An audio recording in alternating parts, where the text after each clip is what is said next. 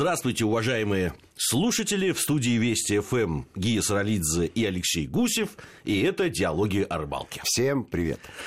Сегодня у нас очень любопытная тема, на мой взгляд. Мы будем говорить, ну, принято же, там целые программы существуют, теория заблуждений, территория заблуждений. Сегодня мы будем говорить о рыболовных заблуждениях. Энциклопедия рыболовных заблуждений. Ну, мы не претендуем, наверное, вот прямо на полную, полную энциклопедию. Ну, за несколько лет, я думаю, что мы имеем за шанс не... ее заполнить. Давайте за несколько десятков лет.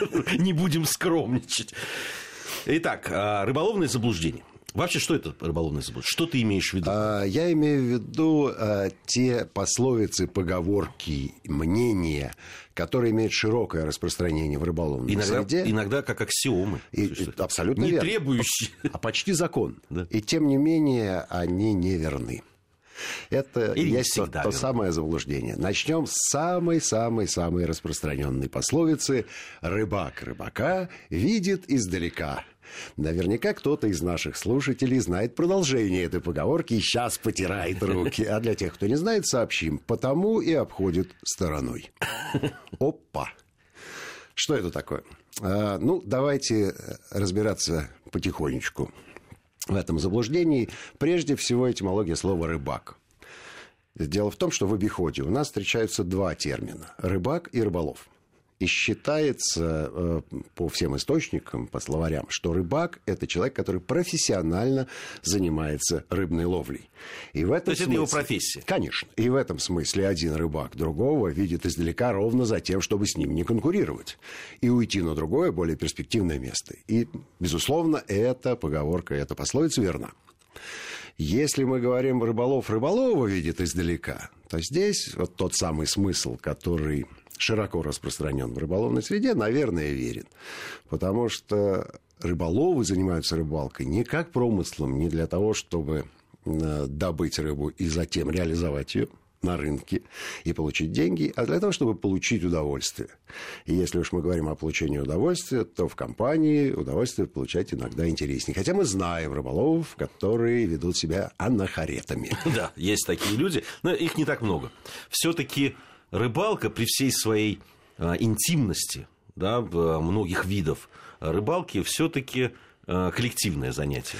Ну, э, смотрите, если э, у рыбаков, безусловно, есть дух соперничества, который основан на материальных каких-то вещах, то у рыболовов э, в процессе отдыха э, соревновательность носит факультативный характер просто в силу того, что собравшиеся вместе мужчины все равно выясняют, кто из них альфа-самец, кто из них покрупнее, по- поопытнее и поудачливее. Но э, антагонистического противоречия нет, скажем так. Теперь пойдем дальше. Без труда не вынешь и рыбку из пруда. Неужели ты это будешь оспаривать? Безусловно. Причем оспаривать буду достаточно аргументированно. Э, Смысл этой поговорки всем абсолютно понятен. Для того, чтобы что-то сделать, даже самое легкое, все равно надо приложить Потрудиться, усилия. конечно. Да. Э, Но, э, будучи рыболовами и хорошо знакомыми с другими рыболовами, очевидно совершенно, что труд э, поймать рыбу в пруду а иногда и бесперспективен. Особенно если рыбы там нет. А такое часто бывает. Откуда пошла эта поговорка? Ведь э, в ней заложен такой смысл, что нет ничего проще, Выловить, как чем выловить, поймать рыбу. чем поймать рыбу в пруду. Да нет. Но и все равно надо хоть минимальное усилие приложить.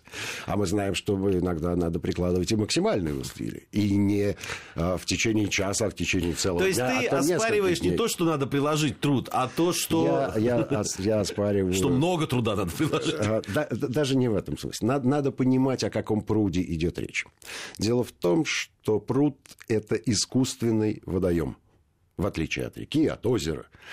А, Пруд сделан руками человека. О каком пруде идет речь? Это монастырские пруды, где разводили рыбу. И любой монах любой, скажем так, рыбак, рыболов в то время не был. Ну, э, я с трудом могу себе представить в 13 веке какого-нибудь смерда, который, э, решив отдохнуть от сахи, идет утречком. Хотя, ты знаешь... Но, может быть, это далекие предки рыболов-любителей. Гены, гены.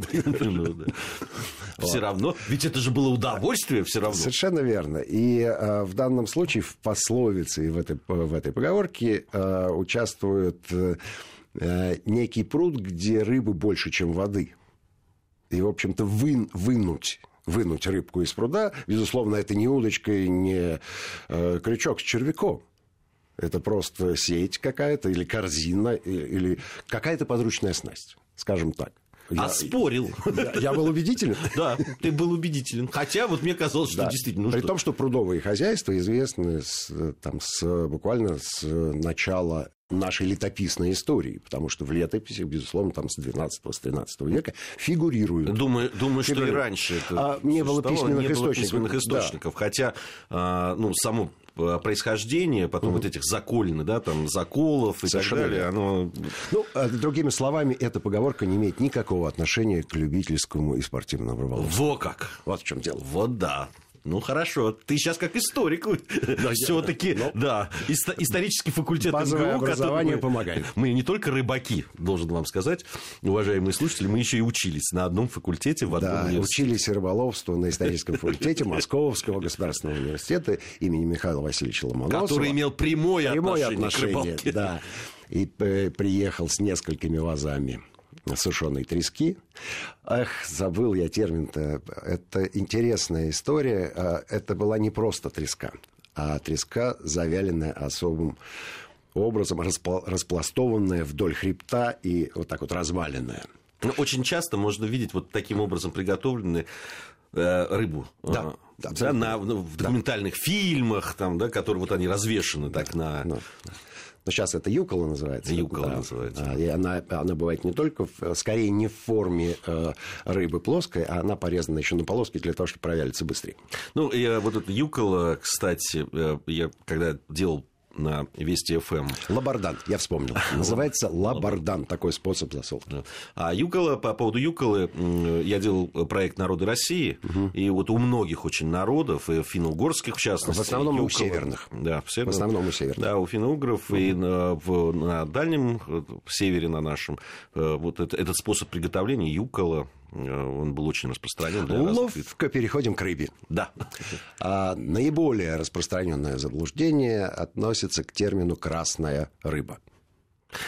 Ну, есть два э, таких распространенных. Самая распро... красная рыба это лососевые рыбы. Лососевые, да. да. Лососевые. Да, да. Семга, нерка, Семга, кита, нерка, горбуша, ну и так далее. Потому что мясо красное. Да. Ну и форель, собственно говоря, тоже. Есть красная рыба в смысле осетрина. Абсолютно верно. Вот это базовое понятие, ключевое понятие, абсолютно верное.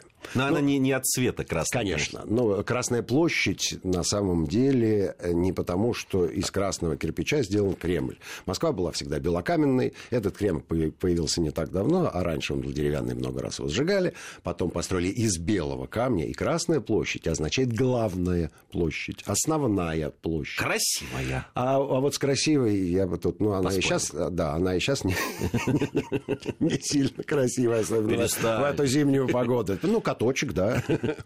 Вот. На самом деле это, это, это ценное. Ценная, главная, основная. Красная девица, да. Вот а, там а, слово красный а, в смысле красивый. А если мы применяем красное по отношению к какому-то предмету, то это ценность его. Скажи, а почему именно осетровая а, осетровые рыбы были, считались самыми ценными. Дело в том, что они поставлялись к царскому столу. Ну, безусловно, выдающиеся пищевые качества, омега-8, и, и все замечательные нежирные кислоты. Это а, в тот не, не самый обильный, скажем так, э, век а, по количеству продуктов и их разнообразию.